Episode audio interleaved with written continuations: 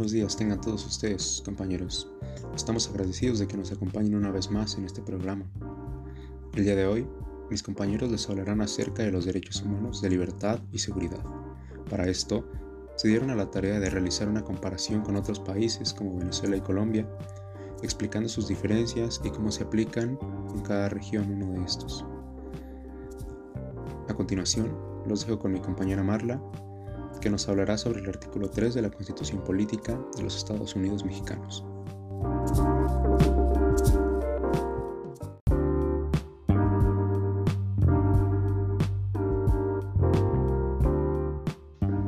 Mi nombre es Marla Mendoza Palacios y les voy a hablar del artículo 3, que es considerado como un derecho de libertad.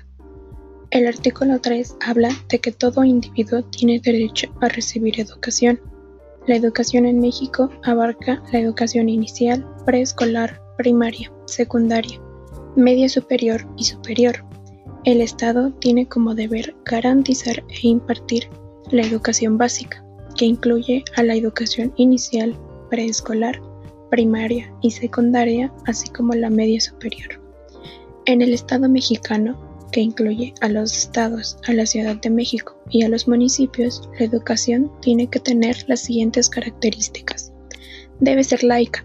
Esto quiere decir que debe ser ajena de creencias religiosas, gratuita, es decir, que no son obligatorias cuotas o colegiaturas, democrática, porque se permite que cada persona, ya sean maestros o alumnos, tengan libertad de pensamiento. También debe ser universal, eso se refiere a que cualquier persona, desde niños hasta adultos mayores, tienen acceso a la educación. Será inclusiva, al tomar en cuenta las diversas capacidades, circunstancias y necesidades de los alumnos.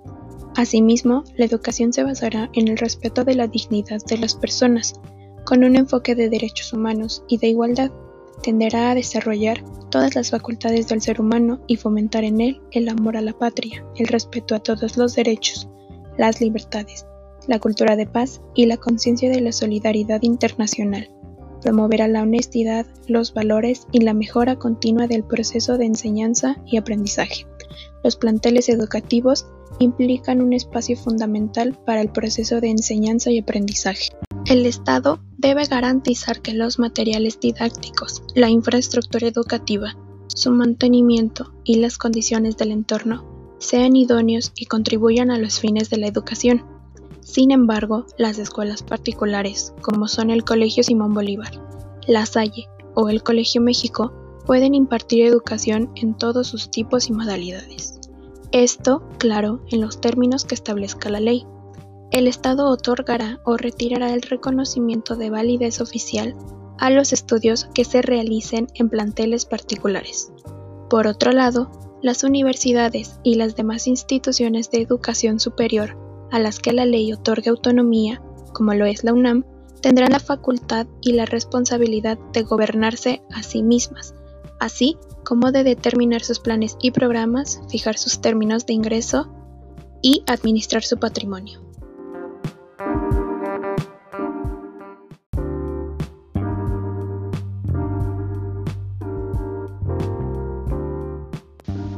Mi nombre es Kefsiba Santana Tobar y me gustaría retomar el artículo 3 que mi compañera les acaba de hablar, pero ahora comparándolo con Venezuela, que considero que es un país con un gobierno débil actualmente.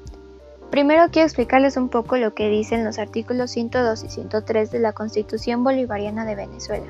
Al principio el artículo 102 menciona que la educación es un derecho humano y un deber social fundamental. Es democrática, gratuita y obligatoria el Estado la asumirá como función indeclinable y de máximo interés en todos sus niveles y modalidades. Y el artículo 103 de esta misma Constitución nos dice que toda persona tiene derecho a una educación integral de calidad permanente en igualdad de condiciones y oportunidades. La educación es obligatoria en todos sus niveles, desde el maternal hasta el nivel medio diversificado. La impartida en las instituciones del Estado es gratuita hasta el pregrado universitario. Estos artículos que les acabo de mencionar son un poco extensos, pero una de las cosas que noté diferentes entre México y Venezuela es, por ejemplo, el nivel de sistema educativo, que como ya mencionaba mi compañera, en México Eh, los niveles educativos son la educación inicial, el preescolar, la primaria, la secundaria, la media superior y la superior, mientras que Venezuela solo cuenta con cuatro niveles, el preescolar, la educación básica, la media diversificada y profesional y la superior. También otra cosa que encontré son las modalidades, eh, que también son diferentes. En México solo hay dos, que es la escolarizada y la abierta. Pero en Venezuela se imparten seis modalidades. La educación especial, la educación en las artes, la educación militar, la educación para la formación de ministros de cultos, la educación para los adultos y la educación extraescolar. Como podemos ver, la Constitución de Venezuela trataba de garantizar una educación para sus ciudadanos donde todos tuvieran esa oportunidad. Sin embargo, Venezuela hoy en día sufre una gran crisis económica, en la que el gobierno ya no está ayudando del todo a las escuelas ni a los estudiantes. En uno de los artículos que ya les mencionaba decía que la educación impartida en las instituciones del Estado serían gratuitas, pero ahorita ya no están teniendo ese apoyo económico. De hecho, el otro día escuchaba una noticia en la que hablaban de una universidad que ya no la apoyaba el gobierno y que incluso ya no tenían luz en sus instalaciones. Al igual que los estudiantes ya se estaban saliendo de las carreras porque ya no estaban siendo apoyadas económicamente por el gobierno con becas o con campañas de bienestar. Y México de alguna manera ha tratado de sobrellevar esto para que no pase lo mismo con sus estudiantes y sigan garantizando la educación.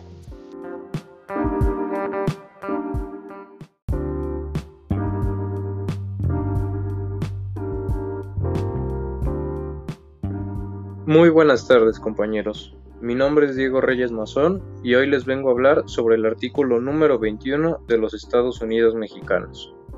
Este artículo dice que, cito textualmente, la investigación de los delitos corresponde al Ministerio Público y a las policías, las cuales actuarán bajo la conducción y mando de aquel en el ejercicio de esta función. Esto, explicado de una manera más sencilla, quiere decir que cualquier delito que sea cometido o llevado a cabo, será investigado y procesado por las autoridades correspondientes, las cuales nos menciona son el Ministerio Público y la Policía. También nos menciona que la imposición de las penas, su modificación y duración son propias y exclusivas de la autoridad judicial. Esto quiere decir que no pueden ser modificadas por cualquiera. Se nos dice que le compete a las autoridades administrativas la aplicación de sanciones por las infracciones, las cuales consistirán en multa, arresto hasta por 36 horas o trabajo en favor de la comunidad. Cabe destacar que si el infractor no pagase la multa, ésta se permutará por el arresto correspondiente, el cual no podrá ser mayor a 36 horas. Se nos menciona que si el infractor fuese obrero, jornalero o trabajador, el importe de la multa impuesta no podrá ser mayor al importe de su jornal o del salario de un día, y en caso de que el trabajador sea no asalariado, la multa no podrá ser equivalente o excedente al importe de un día de su ingreso. Cabe resaltar que la seguridad pública es una función del Estado a cargo de la Federación, las entidades federativas y los municipios, cuyos fines son salvaguardar la vida, las libertades, integridades y el patrimonio de las personas, así como contribuir a la generación y preservación del orden público y la paz social.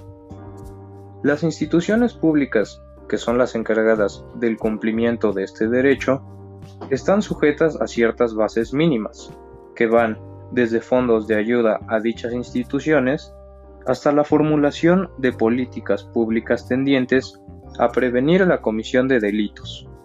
Esto para asegurarse que todos los procesos sean llevados a cabo de manera justa y segura ya que al ser la seguridad una de las bases de la sociedad, esta tiene que ser lo más transparente posible.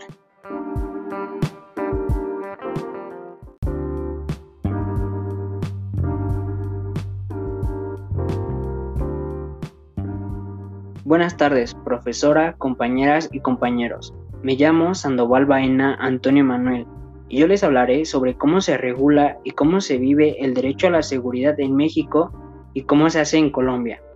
En México existen bastantes artículos que respaldan el derecho a la seguridad, y estos van desde el artículo 13 hasta el artículo 23 constitucional, que se encuentran en la Constitución Política de los Estados Unidos Mexicanos.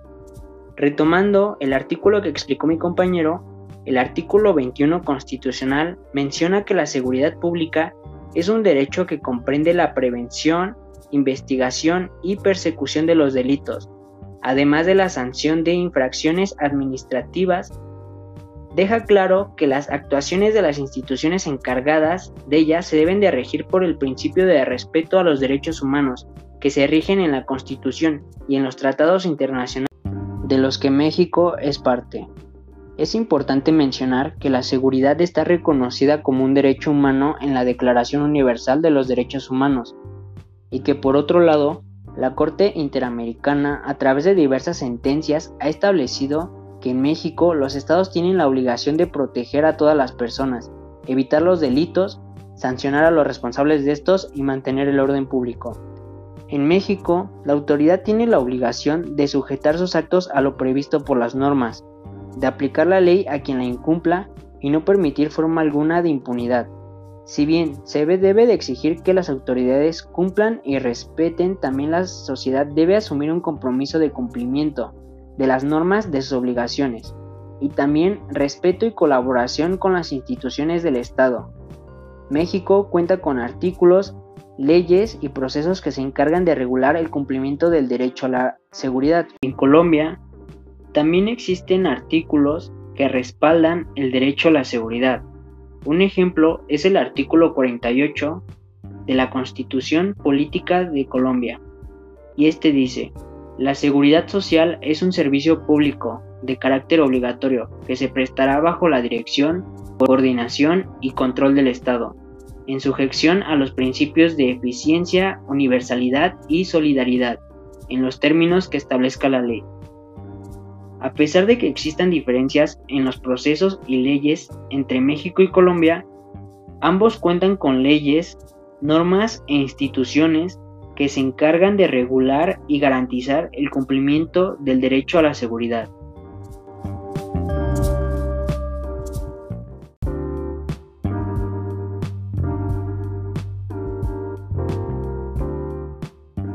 Interesante, ¿no? Ver los pequeños detalles que diferencian nuestros derechos en cada uno de los países alrededor del mundo. A pesar de que estos países están en el mismo continente, hay pequeños detalles que lo hacen variar de uno a otro. Esperemos les haya gustado mucho este capítulo, así como nosotros disfrutamos al hacerlo. Nos vemos en una próxima emisión. Hasta pronto.